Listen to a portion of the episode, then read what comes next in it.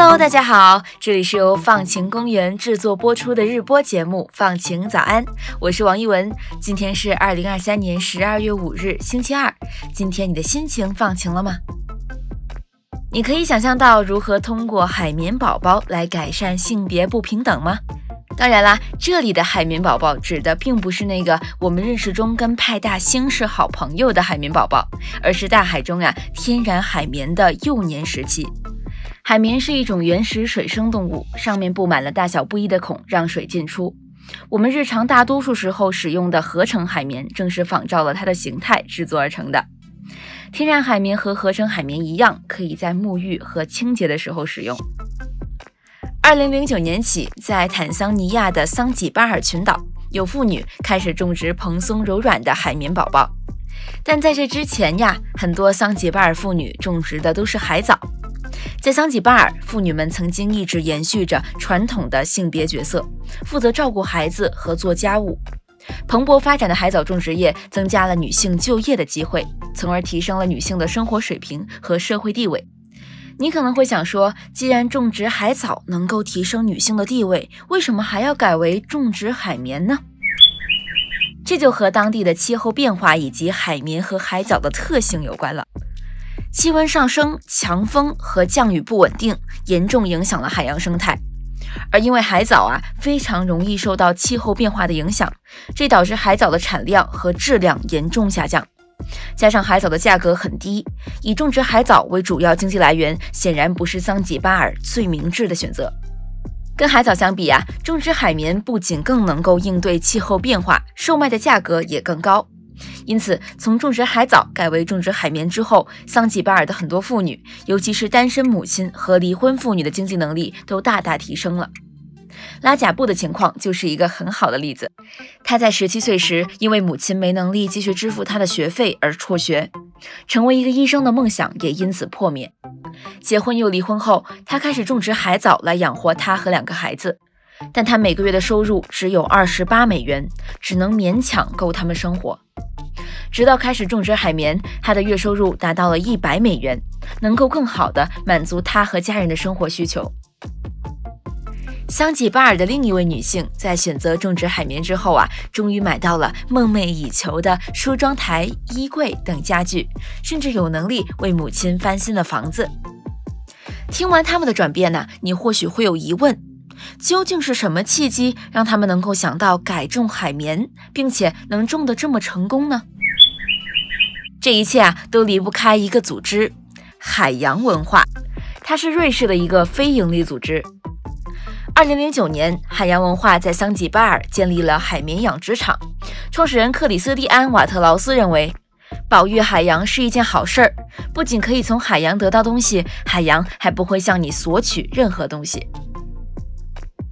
为了帮助桑吉巴尔妇女顺利种植海绵，海洋文化组织为他们安排了为期一年的培训，确保他们拥有必要的技能和知识来应对不断变化的海洋环境。农场负责人阿里马哈茂迪阿里说：“培训内容包括教女性游泳、潜水、使用设备和装备、清洁和护理海绵、营销和销售，可谓是啊覆盖了全过程。”取决于海绵的尺寸和质量，每块海绵以十五至三十美元的售价出售给桑吉巴尔本地和国外的纪念品商店和酒店等等。而出售海绵的利润，农民可以获得百分之七十，剩下的百分之二十九由商店获得，而最后的百分之一属于桑吉巴尔农民合作社。那是一个由妇女领导的、负责监督农民的招募和生产活动的组织。关于种植海绵的好处，桑吉巴尔农民合作社主席，同时是一位海绵种植者的纳西尔·哈桑哈吉表示，海绵农业帮助女性摆脱了对男性的经济依赖，这种依赖曾经使她们容易受到剥削和虐待。他说：“作为女性，我们应该掌握自己的生活，我们不应该只是等待丈夫把食物端上桌。”哈吉还补充说，有了稳定的经济收入，桑吉巴尔的妇女们对于家庭决策的影响力也增加了。海绵种植市场并不只局限在桑吉巴尔，在包括密克罗尼西亚联邦和突尼斯在内的世界很多地方，海绵种植业都有蓬勃的发展。阿卜杜拉和其他妇女的故事也展示了海绵养殖的力量。它为这些本处于弱势的女性提供了经济独立和性别平等的机会。海绵打破的是性别不平等，也是让更多像阿贾布一样，因为母亲无法支付学费而被迫放弃梦想的女性，能够拥有受教育的选择权。就像拉贾布所说：“我孜孜不倦地工作赚钱，以便我的孩子们能够接受更好的教育，并获得成功的生活。我想打破我家里的无知循环。”